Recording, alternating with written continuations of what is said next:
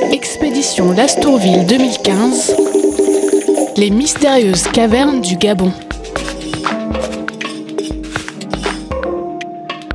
Bonjour à tous, nous sommes bien arrivés au Gabon, à Lastourville, petite ville du centre-est du pays, au bord du fleuve Logoué. Alors je vous emmène avec nous pour notre premier jour d'expédition. Objectif, découvrir des grottes près de la rivière Ibembe, au sud de Lastourville. Premier contact avec la forêt, première mise en jambe, nous partons avec Richard, le chef de mission, Prosper l'archéologue, les deux spéléologues Olivier et Stéphanie, et puis Narcisse, notre éco-guide, qui se prépare à affronter la forêt. Tu limes quoi là, Narcisse? Je suis juste en train de limer ma machette parce que je me rends compte qu'elle ne coupe plus assez. Ouais. Voilà.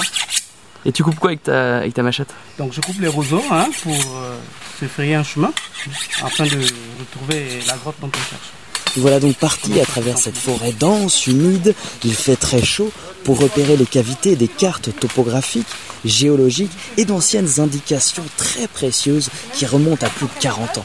Le géologue Gérard Delorme, dans les années 76, et on, est sur ces traces ici en fait, à travailler dans la zone, mais à pointer, à lever une cavité qui dans la rivière Libembe qui coule en contrebas. Mais c'est ces équipes qui sont allées le long des falaises euh, pointer les autres euh, cavités. Enfin, autres cavités. Alors, je ne sais pas si les sources d'information de l'équipe, si, les informations sont fiables de l'équipe, euh, parce que hier, quand on discutait avec la personne, on disait un abri, euh, une grotte. Oui, je connais une grotte. En fait, c'est qu'un abri. Alors, nous, on fait la différence abri, c'est-à-dire que ça s'arrête et on va pas au-delà.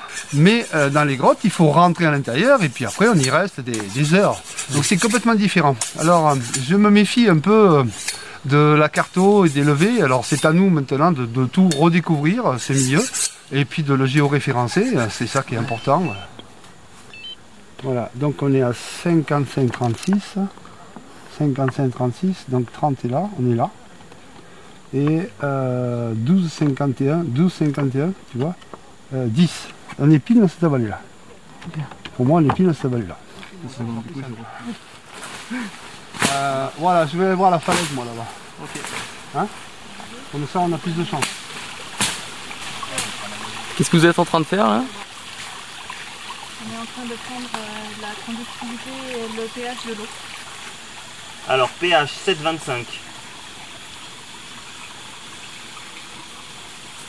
Conductivité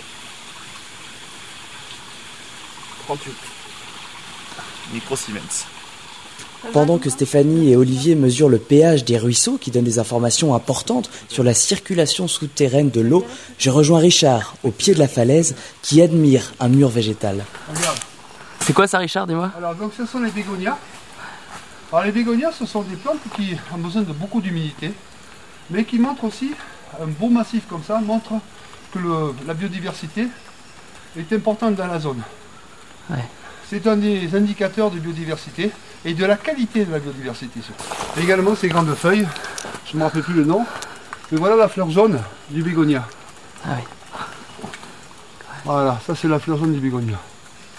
Et si on regarde par-dessous, on a pas beaucoup de floraison, peut-être que c'est pas la bonne période, mais euh, on voit quand même par-ci par-là quelques fleurs. Et on peut arriver, ça m'est arrivé de trouver un mur comme ça du côté de la baille de Langoué, on a des rochers, avec toutes, toutes les fleurs euh, Ouais. euh, ouvertes. Alors c'était vraiment magnifique parce qu'un mur vert et jaune, euh, c'est déjà les deux couleurs du drapeau gabonais, il ne manque plus que le bleu de l'eau. Vous avez trouvé? Mais alors Bon, que tout le monde cherche d'arrache-pied la moindre entrée de grotte, Richard, Narcisse et moi tombons sur une brèche assez étrange. On a trouvé un trou pour toi Parce qu'Olivier rentre lui. Suite à notre appel, le spéléologue Olivier nous rejoint pour donner son expertise. Malgré la petite taille du Oui. trou, l'orifice ne dépasse pas 40 cm environ de diamètre. Il ne résiste pas à l'idée de s'y faufiler.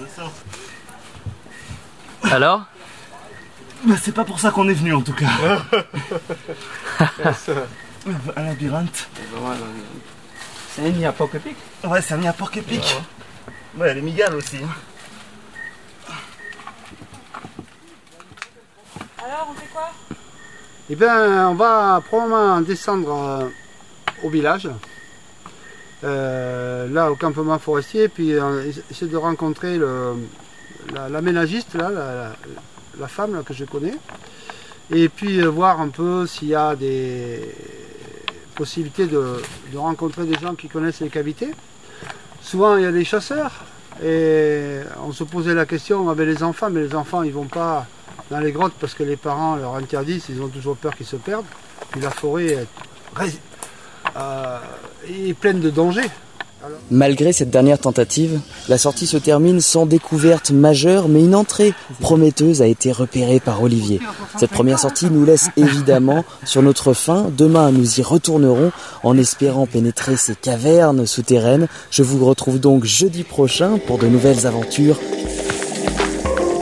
Retrouvez le podcast de cette émission sur radiocampusparis.org et suivez tous les jours l'expédition sur www.grotte-2-lastourville.org.